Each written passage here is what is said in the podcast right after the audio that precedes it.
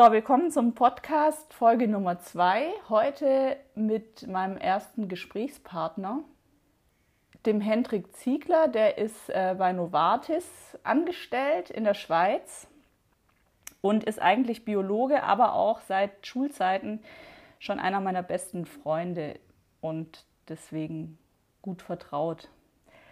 Hi Hendrik, schön, dass du mitmachst. Ja, hallo Sibylle, schön, dass ich dabei sein darf. Und danke für die Einladung. Ja, sehr gerne. So, pass mal auf. Also jetzt ist es ja gerade so, dass ja jeder Experte ist gefühlt da draußen bei dem ganzen Covid-Number-19-Thema.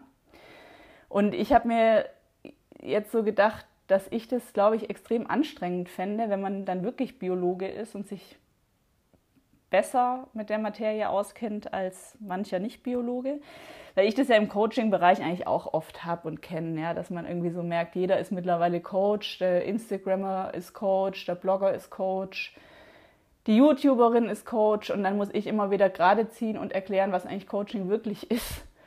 Ähm, nämlich nicht Beratung oder sowas, sondern einfach eine andere Methode. Und da habe ich jetzt an dich gedacht, ob es dir da jetzt gerade im Moment ähnlich geht mit diesem Experten. Status? Also ärgert man sich da manchmal, dass da jeder was dazu sagt und denkt sich, jetzt soll nur mal der Drosten reden oder wie ist das?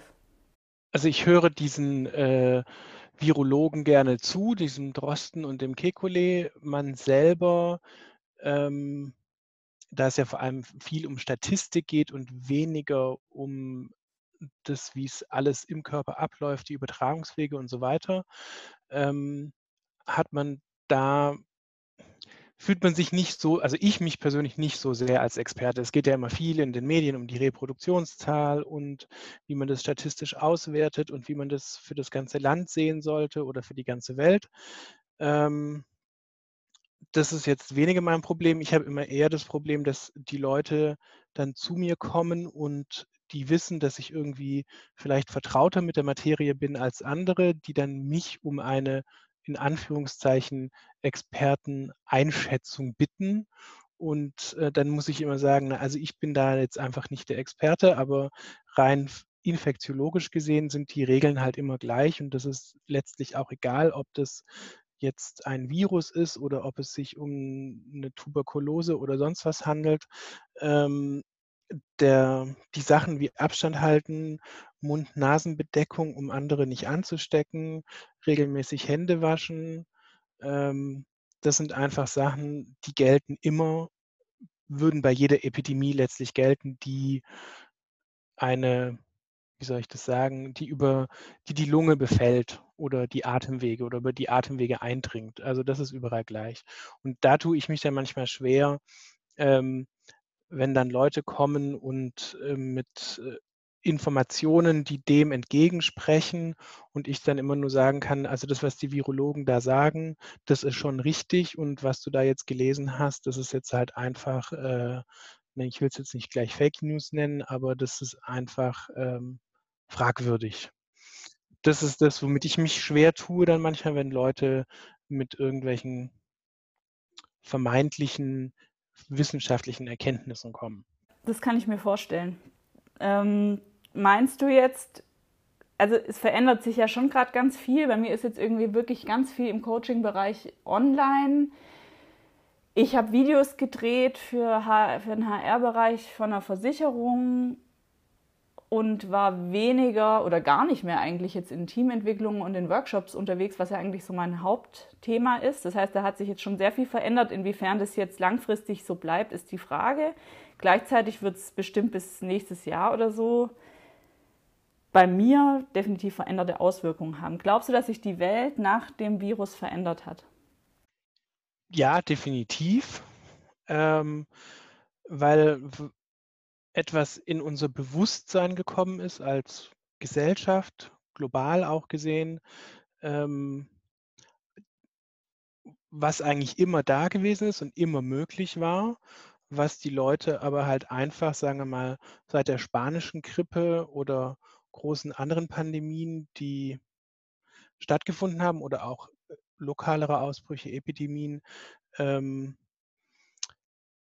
vergessen hatten, dass es sowas gibt einfach und dass der Mikrokosmos, wenn man das mal so sagen kann, ähm, immer dabei ist, zurückzuschlagen. Und das wird unsere Arbeitswelt und vor allem in den westlichen Industriestaaten dramatisch ändern. Ähm, und dass es da viele Firmen gibt, ähm, die praktisch, was sie mal angefangen haben, aus Sparmaßnahmen herauszuentwickeln, jetzt auch gerne unter den Deckmantel des ähm, Gesundheitsschutzes ähm, weiterpflegen werden. Also in meiner Firma gab es schon länger eben keine Dienstreisen mehr, nur unter bestimmten Bedingungen.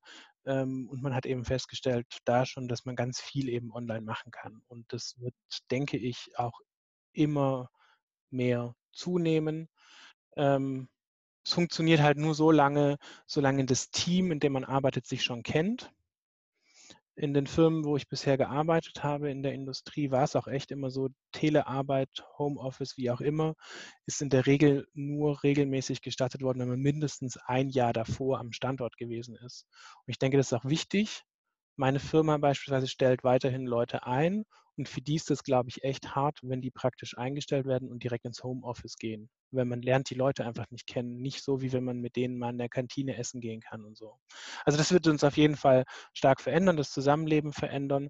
Und ähm, ich denke, dass es in vielen Bereichen auch die Leute äh, konservativer machen wird, was man sowieso schon merkt, dass man sich mehr auf die Familie konzentriert oder auf langjährige Freundschaften, die man sowieso schon gepflegt hat und dass da wenig Neues so hinzukommen wird, weil es eben schon um das Face-to-Face -face geht, dass man sich in, real, in der Realität trifft. So, wir haben jetzt noch sage und schreibe gleich 45 Sekunden. Es geht irgendwie recht schneller rum, als ich dachte. Äh, ich könnte da jetzt auch noch viel anfügen. Also meines Erachtens ist es auch so, dass es, das stelle ich schon auch fest in den Unternehmen, dass man wirklich noch den, den äh, echten Kontakt schon auch braucht. Man muss unheimlich viel dafür tun, über den digitalen Weg das, glaube ich, rüber zu retten und rüberzubringen, was da einfach auf der emotionalen Ebene läuft. Okay, jetzt noch ein, ein Satz ähm, von dir. Wann haben wir einen Impfstoff und kommt der von Novartis? Von Novartis bestimmt nicht, weil die keine Impfstoffherstellung und Forschung machen. Ähm, wann haben wir einen Impfstoff? Halte ich mich an die Expertenmeinung. Ich denke frühestens in 18 Monaten. Und dann wird auch die Frage sein, äh, ob der überhaupt so wirkungsvoll ist, wie er sein muss. Weil das wird auch immer gern unter den Tisch ähm, fallen gelassen, dass viele Impfstoffe eben nicht 99-prozentigen Schutz bieten, sondern nur 80 Prozent der Geimpften überhaupt eine Immunantwort entwickeln, beispielsweise. Das darf man auch nicht vergessen. Und da es ein sehr schneller, ein Impfstoff sein muss, der sehr schnell verfügbar ist, kann es auch gut sein, dass man einen halbfertigen, in Anführungszeichen, vielleicht zuerst zur Verfügung hat. Super, danke. Danke für deine Zeit und für deine ja, super interessanten Antworten und das Gespräch. Gern geschehen. Dann bis bald in echt. Bis bald in echt. Ciao. Tschüss.